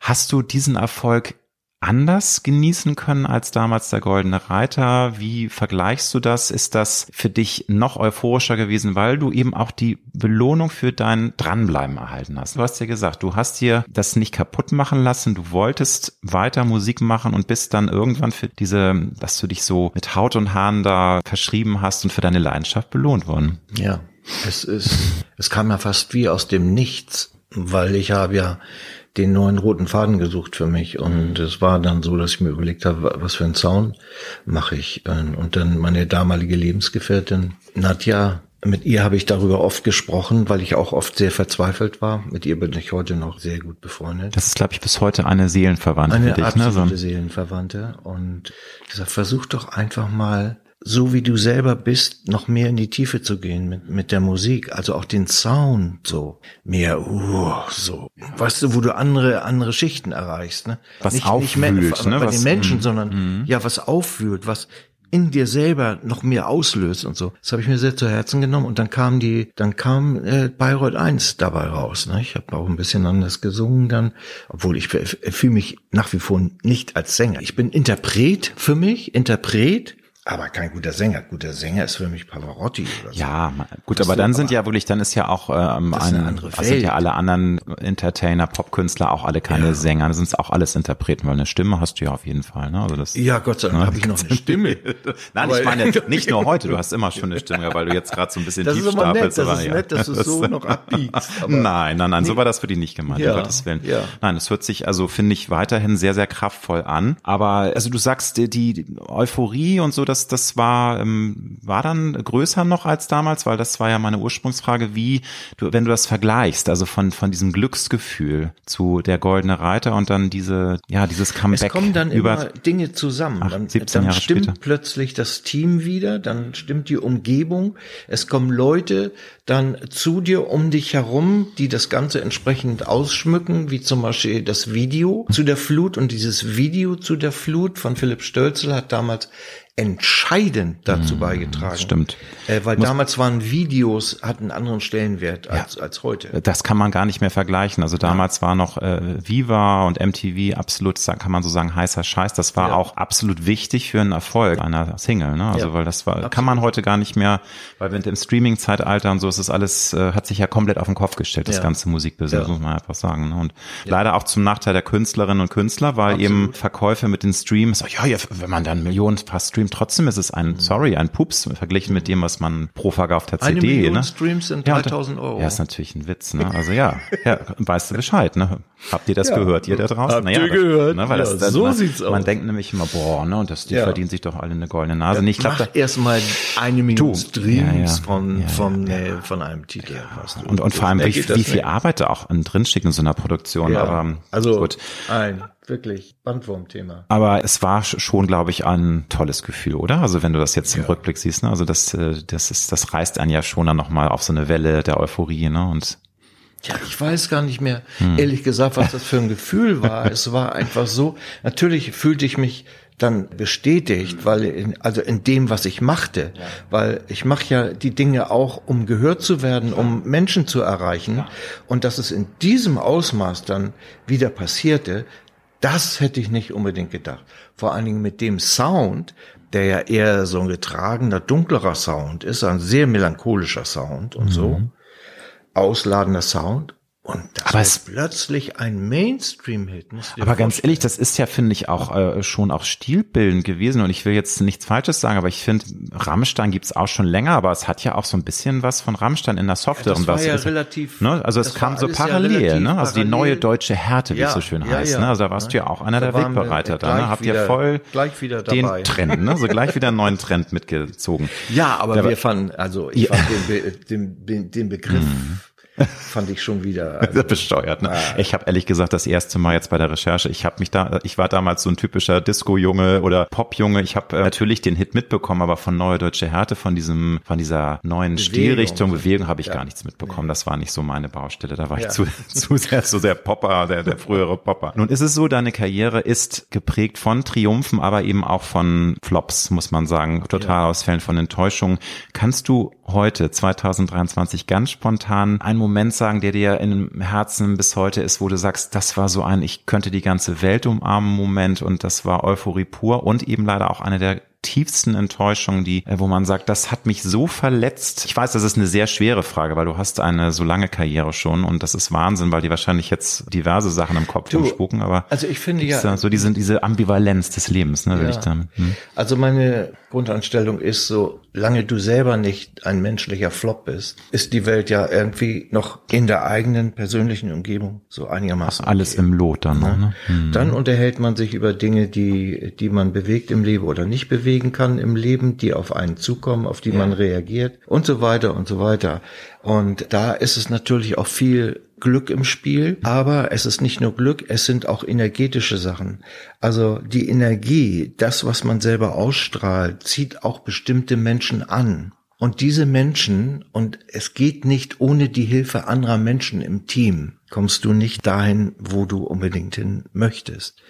Und insofern ist es immer ein Austausch und wenn die Energie stimmt und du dir wirklich den Punkt im Leben wieder erreichen kannst, weil dann plötzlich die Energie stimmt im Austausch mit anderen Menschen, die dir in der Situation weiterhelfen können. Aber wann, wie oft passiert es im Leben? Und bei mir ist es bis jetzt zweimal passiert. Ich mache jetzt gerade was Neues. Vielleicht passiert es noch ein drittes Mal. Keine Ahnung, würde mich ja freuen. Aber das ist schon und äh, also meinst, das ist für dich auch so ein Wow-Moment, wenn man merkt, da, da passt das jetzt gerade, die Energie ist so toll oder was willst du da jetzt? Also ja, weil ich hatte ja nach dieser Ambivalenz, die ja. Besetzung. Nee, ist schon klar. Um dich herum. Ja, ja, ja. ja.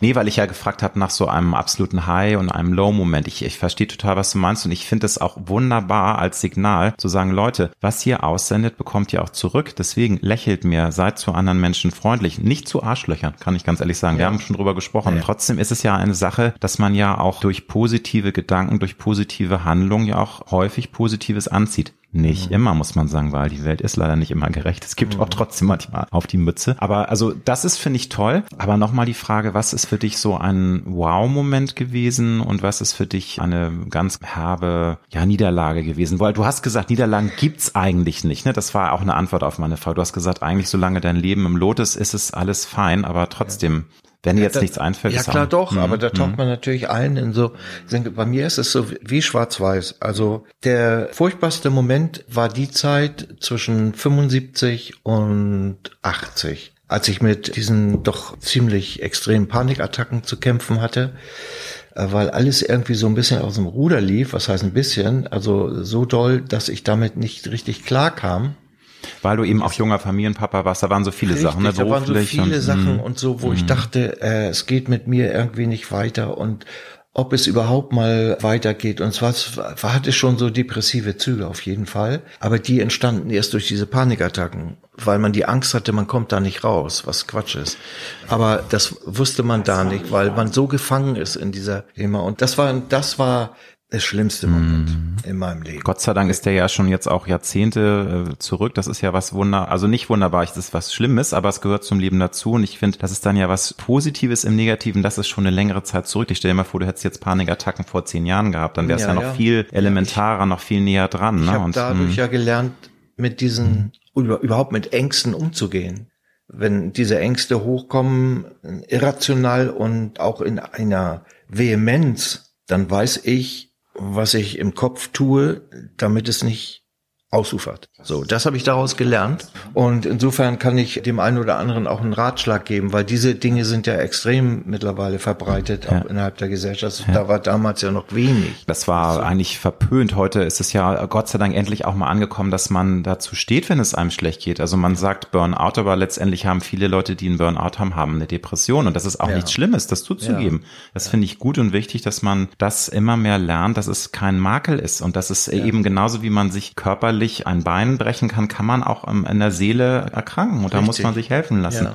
Und nicht sagen, ach, das ist doch Quatsch und ja. das ist ja neumodischer ja. Schnickschnack und ein richtiger Mann, der hat doch keine Depression ja. und so ein Quatsch. Ne? Also, und jetzt hast du gesagt, der Tiefpunkt und was war für dich einer der Wow-Momente? Also das kennen wir ja alle, ne? So Momente, wo man sagt, ich, das ist jetzt so toll, ich habe Gänsehaut am ganzen Körper und ich möchte, dass dieser Moment möglichst lange anhält, weil alles überkommt mich an Euphorie, an Glücksgefühlen. Darf ich zwei nennen? Gerne. Also der erste Wow-Moment war, als Warner damals mich unter Vertrag nahm. Ich den Anruf kam, damals wurde es in der Runde, auch heute glaube ich auch, abgehört und ja. so weiter. Und ich hatte eigentlich wenig Fürsprecher in der ganzen Republik. Und derjenige, der mich dort halt vorgestellt hat, Peter Köpke, da war es, er rief mich an und sagte, du, äh, so, ich habe das äh, mit in die äh, Sitzung genommen und so. Und du hattest zwar nicht nur Fürsprecher, aber wir machen das. Wir machen das. Weißt du, was das war? Das kann ich mal. Sagst du, Info, sagst das Jahr bitte nochmal? 1980, äh, 80, ne? Ja. ja. Der, also. Wir machen das. Und so ein Plattenvertrag war mega da. Also es ist ja heute auch noch, aber es ist natürlich, wie gesagt, das Musikgeschäft hat sich komplett verändert. Es ja. war ein anderer Aufschlag. Ne? Also, ja, aber das war eine Perspektive, die sich da auftat. Und die hatte direkten Einfluss auf meine seelische Gesundheit. Also es hat dann sich eins zum anderen relativ schnell wieder erholen können. Das heißt, man muss sich positive Dinge auch suchen oder versuchen zu erreichen, um dann da auch rauszukommen. Und äh, ja, das zweite war, als ich, da bekam ich auch einen Anruf und sagte, du Joachim hier bei Saturn ist das Album Silberblick plötzlich Metaware. das Meterware. Das, das, heißt, da standen damals so, so richtig, keine Ahnung. Also richtig Stapel hohe Stapel, von, ne? Ja. Die dann abverkauft ja, wurden. Ist das geil. Das war nach der äh, Musikladen-Sendung. Ja, ja. Also es Leck, war einfach mega, also so die Momente, die man immer ja, am Herzen trägt irre. und hier. Und das war das, war, diese beiden Dinge war das Größte. Das Schön. hat mich aus meiner Niedergeschlagenheit ja, rausgeholt. Ja. Der Song Schwör mir vom neuen Album, den kann man in ganz kleinen Momenten als Liebeslied interpretieren, wobei das, wie gesagt, nur in Fragmenten. Eigentlich geht's um ein Lebensresümee, also oder ein, eine Auseinandersetzung überhaupt mit dem Thema, das Leben ist in der Herbst-, in der Winterphase. Also es geht langsam in eine Phase, wo es leider irgendwann auch nicht mehr drum geht, sich mit der Endlichkeit des Lebens auseinanderzusetzen. Was mhm. hilft dir denn persönlich, wenn du über die Endlichkeit und über den Tod nachdenkst? Weil das sind Themen, die wir leider in unserer Gesellschaft gerne verdrängen, obwohl wir sie uns alle vor Augen führen sollten, weil das Leben kann für jeden, jeden Tag zu Ende sein. Ganz egal, ob du 30, 50 oder 70 bist. Wir alle können von Bus rennen, es kann uns ein Hirnschlag treffen. Bist du da inzwischen mit so einer Grundentspanntheit, wobei äh, Entspanntheit kann man es glaube ich nicht nennen, weil das Thema Tod und Vergänglichkeit ist nichts Entspannendes. Das ist was, was Urängste in uns auslöst. Aber wie siehst du das heute? Also wie denkst du über solche ich denk Themen nach? Ich denke darüber natürlich äh, mehr nach als früher und versuche die Zeit möglichst gut auszufüllen, die mir noch bleibt. Und ich denke dann auch in diesen Zeiträumen. Und ja, versuche äh, mein Leben entsprechend zu gestalten.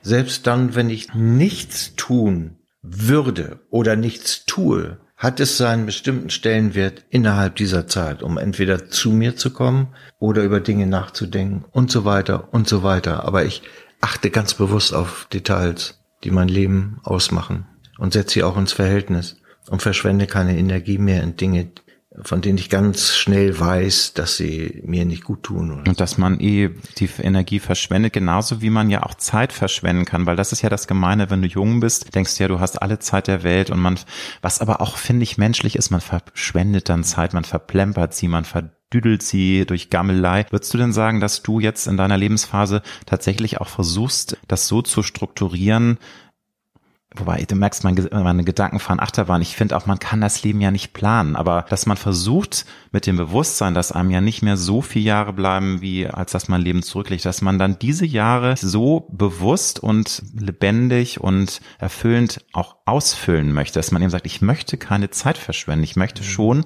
das nutzen und so überbordend und kostbar wie möglich ausschmücken. Oder wie, wie ist das bei dir? Also ja, das ist, äh nicht so einfach, wie man sich's vorstellt, vielleicht, oder vielleicht stellt man sich's auch komplizierter vor. Und ich finde auch, dass es komplizierter ist, weil du musst ja immer auch den inneren Schweinehund überwinden. Der Mensch äh, besteht ja auch nicht nur aus aktivem oder so, sondern du hast ja auch, schleppst ständig Bequemlichkeiten mit ja, dir rum ja. oder dies oder das, was dich davon abhält, dich mhm. dann auf das Wesentliche zu konzentrieren. Stimmt. Und du wirst bequemer, je älter du wirst. Das ist ja einfach Fakt. Ja. Das ist doch auch normal, ne? Also, dass man so ein bisschen suche, ne? So, ja. Ja, man muss sich schon anders herausfordern was früher selbstverständlich war, darüber muss man heute nachdenken, was weiß ich, wenn ich jetzt Fahrrad fahre oder so oder keine Ahnung. Mhm. Die Schwimmen finde ich besser. Also das habe ich für mich entdeckt. Das finde ich irgendwie toll. Und Fahrradfahren ist mir so dann das sollte ich jetzt mal tun. Das hast du ja immerhin heute schon mal gemacht. Großes Lob, ne? ja. Joachim ist mit dem Rad hierher Beschäftigung, andere ja, Sachen, ja. da musst du darüber nicht länger nachdenken. Das machst du eigentlich dann automatisch. Aber du musst schon mehr Energie aufwenden, um aus diesem bequemlicheren Denken rauszukommen. Das musst du schon. Aber nun ist es ja ein Naturgesetz. Wir alle werden leider älter und alt und sterben irgendwann. Trotzdem ist es, glaube ich, für viele oder für die meisten von uns immer irgendwie so ein surreales Gefühl. Also auch wenn ich mit meiner Mutter spreche, die jetzt 80 wird, das ist irgendwie unwirklich. Und man hängt, einerseits sagt sie manchmal, ach, weißt du, es ist auch okay, wenn ich gehen ja. muss. Aber dann merke ich dann doch, wie sehr man doch am Leben hängt und das immer noch umarmen möchte ja. und auch möglichst viele gute Jahre noch haben will. Insofern ja. ist das für dich auch so eine Ambivalenz? Hast du einen Frieden inzwischen damit geschlossen, dass eben die Jahre überschaubarer sind? Oder würdest du dir manchmal wünschen, Mensch, das Leben ist immer noch so toll und ich bin immer noch so, mach jetzt ein neues Album, ich bin immer noch kreativ, warum kann ich denn jetzt nicht zumindest noch 30 Jahre locker on top haben? Das ist ja, glaube ich, so eine Ambivalenz, ne? dass man versucht, Frieden damit zu schließen, dass man immer älter wird und dass es schwieriger wird, aber eben auch eine Stimme in einem sagt, Mensch, eigentlich ist es doch Mist. Also ich würde doch eigentlich gerne auch 130, 140 werden wollen. Ne?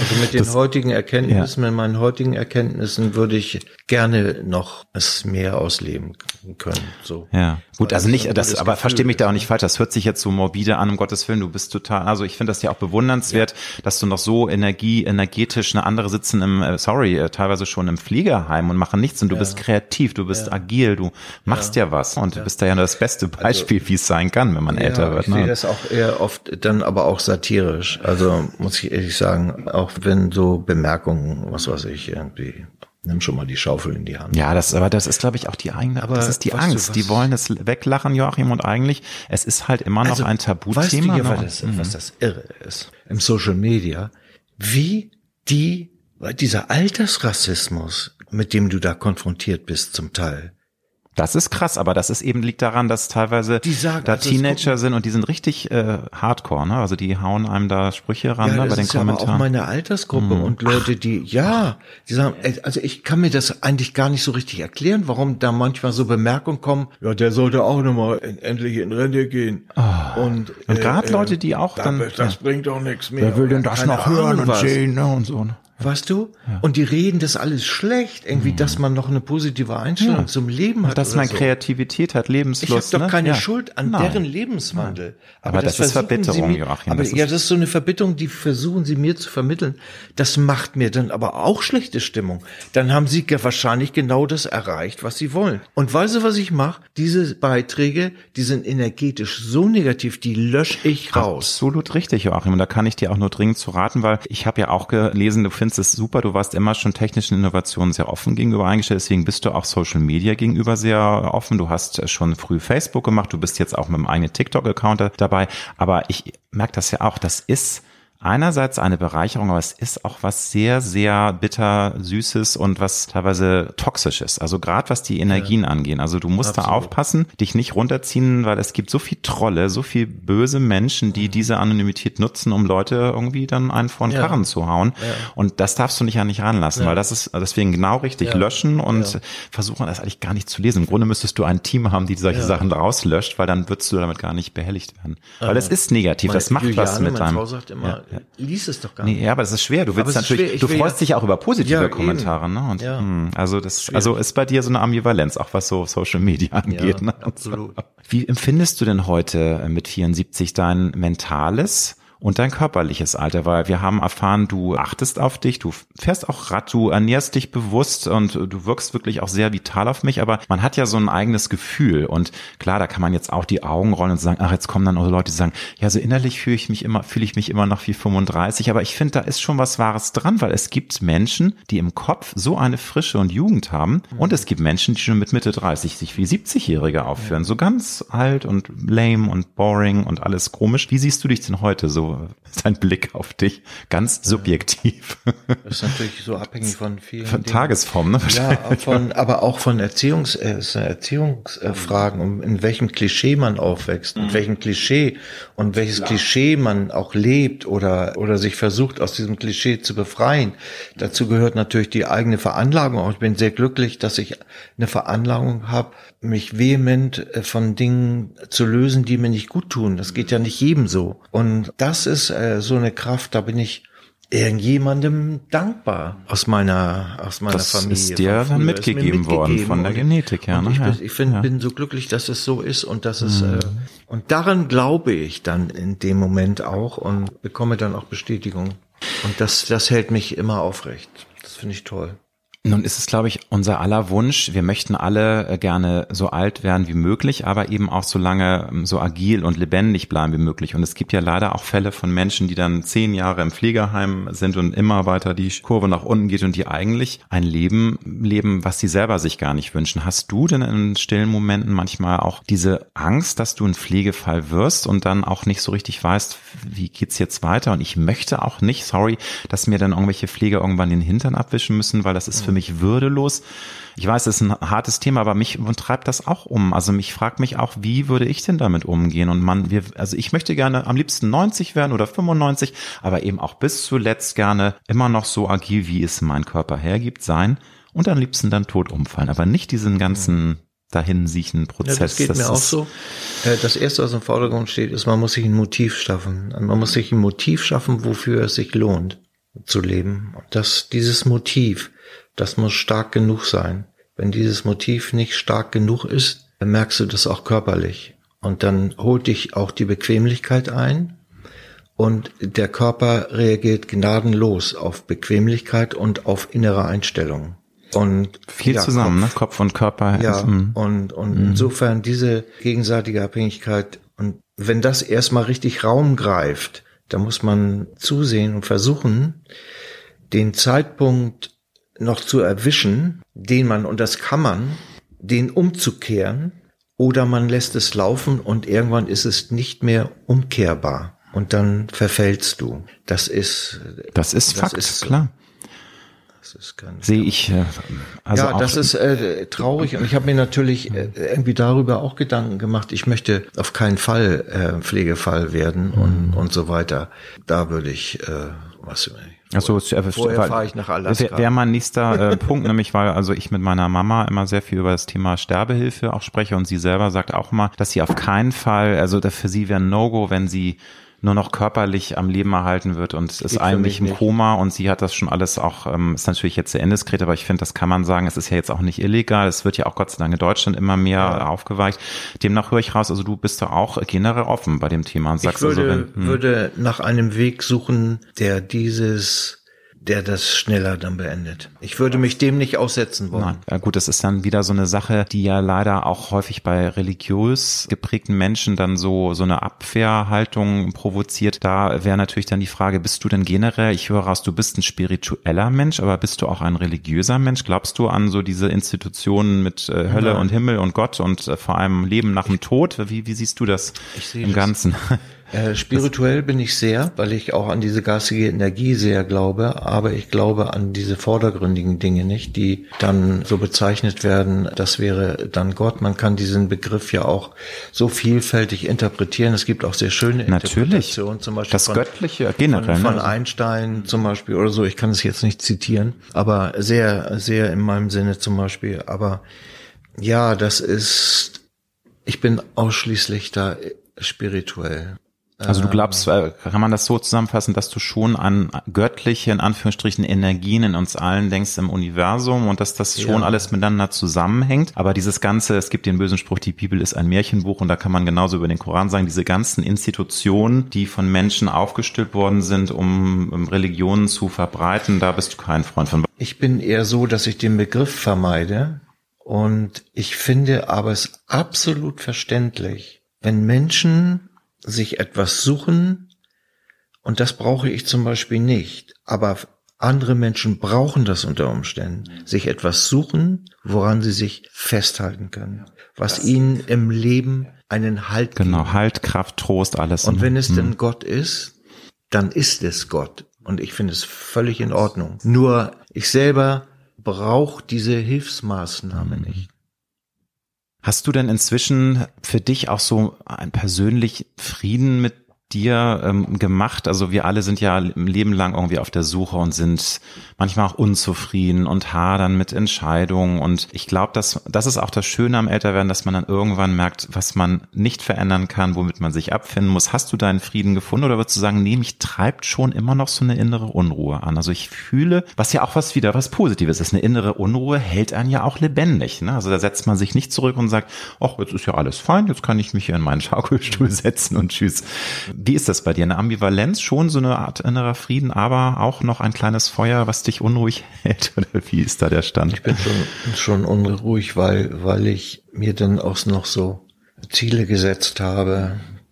Und wenn diese Ziele erreicht sind, ich möchte darauf im Einzelnen nicht eingehen, aber wenn diese Ziele erreicht sind, suche ich mir neu. Ich bin eher da derjenige, der sich immer wieder etwas sucht, wonach er strebt und was das Leben eventuell bereichern könnte. Und ja. das ist für mich wichtig. Solange ich das kann, hält es vielleicht im glücklichen Fall auch Krankheit von mir fern. Klar. Das hält jung, sowohl in der Seele, im Geiste als auch dem Körper. Das ist ja alles eine Einheit, glaube ich. Und wenn du positiv in die Zukunft blickst und äh, Pläne hast, Ziele, Träume, das ist ja, ja ein Elixier ja. würde ich sagen. Mhm. Und man ist gut beraten, wenn man mit sich selbst aufräumt, weil man in seinem Inneren aufräumt, dass man sich auch sehr mit sich selbst auch beschäftigt und herausbekommt, was sind meine Defizite und was löst dies, was löst das aus und wie kann komme ich darauf? Da komme ich wieder natürlich auf so Urängste, aber letztendlich sind es diese Dinge, die auch Krankheiten auslösen und deshalb würde ich den spirituellen Wert als ersten abgesehen von Hilfe von außen, würde ich den spirituellen Wert am höchsten einschätzen. Hm. Aber auch würdest du dann rausschicken, äh, Selbstreflexion, immer mal wieder in Anführungsstrichen eine Inventur machen, in sich selbst horchen und analysieren, was ist eigentlich schiefgelaufen, wo kann ich tatsächlich auch eine andere Weggabelung nehmen, wo kann ich mich von Menschen lösen, wie du ja auch sagst, dass du das gut beherrschst, du kannst dich von toxischen Menschen lösen. Das ist wichtig, ne? Also ist auch wichtig für den Seelenfrieden, dass man immer mal wieder sich auch selbst hinterfragt und ja. nicht alles so hinnimmt, wie es ist. Ja, und mhm. ich glaube, in unserer, unserer Gesellschaft ist auch ganz wichtig, dass man Gefühle zulässt, weil Gefühle sind nicht unbedingt im Alltag gefragt. Das heißt, wenn du bestimmte Gefühle äußerst, kann dich das schon diskriminieren. Es kann dich verletzlich machen, und das ist das Gemeine. Das wird gnadenlos ausgenutzt. Ja, und das ist natürlich wieder auch so ein absolutes No-Go, aber da es so ist, sollte man für sich, auch natürlich mit Hilfe von kompetenten Menschen, um sich herum andere Schichten des Ichs erkunden und ergründen wollen und mehr in die Tiefe gehen und Gefühle zulassen, ehrliche Gefühle mhm. zulassen. Und ich glaube, dass dir Menschen, die eine gute Energie haben, in dem Sinne, dass dir das einmal auch sehr hilft und du dadurch auch durch die Resonanz dann ein ganz anderes Lebensgefühl bekommst. Dass man nicht alles so verdrängt, wegschiebt.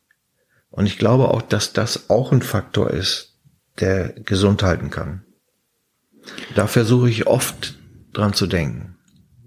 Was sind für dich die wichtigsten Schlüssel, die Essenzen, um ein zufriedenes Leben, manchmal auch glückliches Leben zu führen. Ich unterscheide da immer, weil Glück ist ein flüchtiger Moment. Wir alle möchten Glück erfahren. Das tun wir jetzt Gott sei Dank ja auch immer mal wieder im Leben, aber es ist eben ein Moment. Es ist nur ganz kurz. Wir haben eine Zufriedenheit. Das ist, finde ich, ein Zustand, der kann auch länger so vor sich hinschnurren, dass man einfach sagt, Mensch, ich bin happy mit dem Leben, das ich führe. Was waren da für dich oder sind für dich die essentiellen Schritte und Schlüssel? Sich selbst reflektieren, finde ich am wichtigsten und Ziele zu haben und Pläne zu haben, von denen man das Gefühl hat, dass man dadurch ein lebenswertes Leben führen kann. Hast du ein Lebensmotto, mit dem du immer wieder gut gefahren bist oder sicherlich auch mal mehrere Lebensmottos? Was einige so als ähm, nasal, ach so olle Kalendersprüche, Klischeesachen. Ich bin da äh, absolut dagegen, weil ich bin der Meinung, auch wenn man natürlich viele Sprüche tausendmal gehört hat, die sind deswegen so allgegenwärtig, weil sie so wahr sind. Ne? Also und da gibt es so viele schöne Sachen. Hast du irgendwas, was dir jetzt gerade im Kopf rumschwebt? Ja, im Kopf schwebt mir gerade rum. Es gibt auch wunderschöne alte Bauernregeln. Und da ist so viel Wahres dran, aber es bezieht sich meistens nur aufs Wetter. ich wollte gerade sagen. Und deshalb ist das ein bisschen oberflächlich. Ja, das, das wäre also vielleicht irgendwas, was, was sich mehr so um die menschliche Seele oder um das doch sehr manchmal herausfordernde Leben voller Stolpersteine, aber ja. wie man das eben auch nehmen kann und sehen kann und das ist schwierig, weil es sich ja, weil es sich ja auch bezieht auf das, was ich vorher gesagt habe. Klar. Ja, du hast, finde ich, äh, schon so viel Lebensweisheiten ja. Man muss, äh, mhm. muss glaube ich, einen gewissen, manchmal einen, auch einen Abstand wahren, auch eine Toleranz entwickeln, ohne sie zu übertreiben. Es gibt auch Toleranzen, die im Übertreibungsbereich sind und sich dann negativ auswirken. Aber das würde ich so, Toleranz finde ich ganz wichtig. Auch Abstand haben zu, zu, zu, den Dingen. Einfach sich nicht alles so ja. zu Herzen nehmen. Kann ich nur sagen, dann nimm dir bitte diese doofen Kommentare nicht zu Herzen, Joachim. Die ja, sind. Alles auch einmal das, äh, auch, auch laufen lassen können, ist auch wichtig. Auch loslassen können, ist ganz wichtig. Also loslassen ist für mich auch eine absolute Essenz. Aber vielen fällt es wahnsinnig schwer. Ja. Die, die krallen auch. sich so fest und ja, ja. Loslassen. Weil es so weh tut auch, oder war, oder? Habe ich auch erlebt. Gerade so was Menschen angeht, glaube ja, ich, Menschen, ne? geliebte Menschen und so mhm. weiter. Das ist ganz, ganz schwer. Welchen guten Rat würdest du dem 18-jährigen Joachim geben? Nimm's manchmal nicht so schwer. Also das würdest du im Rückblick sagen, du hast Dinge dann mhm. doch dir sehr, sehr zu Herzen genommen. Ja. Weil du so durchlässig bist, was ich was Wunderbares ja. finde, wenn man durchlässig ist, aber es ist leider auch ein Fluch, Segen und Fluch zugleich. Ja. Joachim, ich wünsche dir viel Erfolg für das neue Album, Der Fels in der Brandung. Danke dir. Danke, dass du ja. bei mir in der Wohnküche warst, für dieses für mich sehr inspirierende Gespräch. Ich nehme da sehr viel Dankeschön. mit. Und ja, ich hoffe, dass du noch ganz lange so kreativ, lebendig und lebenslustig bleibst und wir freuen uns auf viele neue Sachen von dir. Dankeschön.